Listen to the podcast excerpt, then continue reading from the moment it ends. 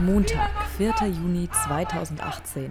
Die Tarifinitiative TV Stutt und Gewerkschaften rufen zum Megastreik auf. Zwei Wochen sollen die studentischen Beschäftigten der Berliner Universitäten und Hochschulen ihre Arbeit niederlegen. Sie fordern nach wie vor einen Stundenlohn von 14 Euro und eine dauerhafte Ankopplung an den Tarifvertrag der Länder. Seit 2001 wurde der Lohn nicht erhöht. Gleichzeitig hat das Geld massiv an Wert verloren. Die geforderte Lohnerhöhung soll also nur die Inflation ausgleichen. Ich spreche mit Franziska von TV Stutt, studentische Hilfskraft an einem Forschungsprojekt der TU. Sie ist seit etwa drei Jahren in der Kampagne aktiv. Bisher scheitert es vor allem daran, dass wir keine sofortige Lohnerhöhung bekommen, die irgendwie für uns tragbar ist. Seit die TU seit 01.01.18 die Löhne auf 12,50 Euro angehoben hat, sind natürlich die anderen Unis auch so ein bisschen unterm Zugzwang. Wir wollen auch einheitliche Löhne und Arbeitsbedingungen und da können wir es natürlich nicht annehmen, wenn dann erst nächstes Jahr ab dem 1.10. 12,50 Euro für alle gelten soll. Verkürzte Öffnungszeiten der Bibliotheken, ausfallende Tutorien Tutorien und Übungen und Mehrarbeit für SHKs, die nicht streiken. Wie geht ihr dann mit dem Vorwurf um, dass der Streik doch vor allem auf die Studierenden selbst zurückfällt? Also wir sind genauso Studierende wie alle anderen. Wir sind natürlich auch selbst von Streikmaßnahmen betroffen. Wir wissen aber natürlich auch, dass unsere Maßnahmen sich auf Studierende negativ auswirken. Das sollte uns generell nicht spalten. Aber damit spielen natürlich die Hochschulen auch. Also wenn alles daran scheitert, dass Tutorien ausfallen, dann ist es natürlich irgendwie schade und an sich sollte das auch nicht so sein. Die Lehrverpflichtung liegt ganz klar bei den Unis und auch die Aufrechterhaltung des Betriebs. Samstag, 9. Juni 2018. Bei der langen Nacht der Wissenschaften stört eine Gruppe studentischer AktivistInnen die Eröffnungsveranstaltung. Der Science Slam an der FU, mit dem die lange Nacht starten sollte, wird abgebrochen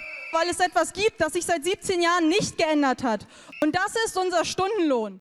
Mittwoch, 13. Juni. Etwa 1000 DemonstrantInnen ziehen vom Hohenzollerndamm zum Hauptgebäude der TU Berlin. Unter dem Motto Wir streiken alle fordern sie mehr Geld für Bildung und ein Ende des Tarifkonflikts. Da die Arbeitgeberseite die Verhandlungen Ende Mai ergebnislos platzen ließ und sich auch weiterhin nicht bewegt, wird im Laufe des Tages eine Verlängerung des Streiks bekannt gegeben. Aus zwei Wochen des Warnstreiks werden drei. Bis zum 23. Juni soll weiter gestreikt werden. Auf der Demo spreche ich mit studentischen Beschäftigten, die sich im Arbeitskampf befinden.